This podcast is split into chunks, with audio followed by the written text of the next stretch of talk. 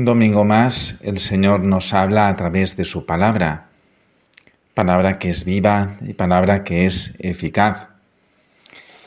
Y hoy escuchamos en este domingo en el Evangelio que el Señor nos dice, convertíos y creed en el Evangelio. Comienza Jesús con un anuncio de conversión general. Dice a todos, se ha cumplido el tiempo está cerca el reino de Dios. Convertíos y creed en el Evangelio.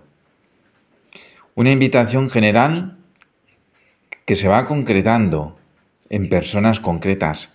Eh, si vemos eh, a Simón, a su hermano Andrés, a Santiago, a su hermano Juan, se concreta con personas en las cuales pues este anuncio se va haciendo de una forma particular este anuncio de, conversión, de amistad con Jesús, ante todo, pues nos pide concreción, nos pide que tengamos un encuentro personal con el Señor. Mirad, la fe no solamente es algo que a todos nosotros nos une, sino que es algo que, que en concreto a mí me une a Dios, me une a la familia de Dios, y esto es la conversión. En conversión es encontrarme con el Dios que me perdona, encontrarme con el Dios que me ama, con el Dios que me ha creado, para convocarme a ese encuentro con Él y ese encuentro con los demás. Y cómo Dios busca a unas personas. Hoy tenemos a, a cuatro. Y Jesús va buscando a personas y lo hace para trabajar y para trabajar en equipo. Y esto también nos recuerda que la fe no es algo personalista, sino que es una realidad, una realidad que me invita a trabajar desde, desde una comunidad, desde una parroquia, desde un grupo,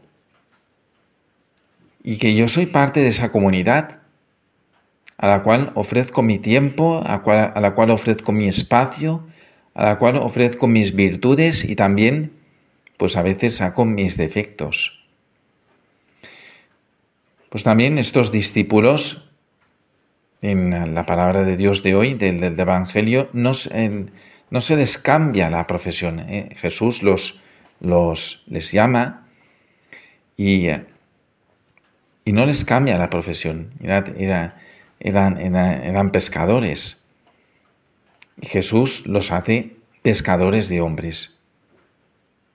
Como pescadores, mira, ellos estaban acostumbrados al mar, estaban acostumbrados a trabajar duro.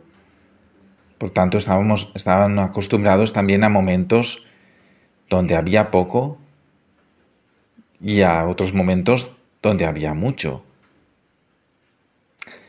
A partir de ahora, pues va a ser una pesca diferente, pero una pesca también con sus dificultades. Quizás dificultades que, nosotros también estamos viviendo. Había momentos donde hay momentos donde hay mucho, hay momentos donde también hay poco. Dificultades que si hoy asistimos a al descenso de, niños de, catequesis de comunión, un descenso de que si también que si hay menos, menos niños que se bautizan, esas dificultades.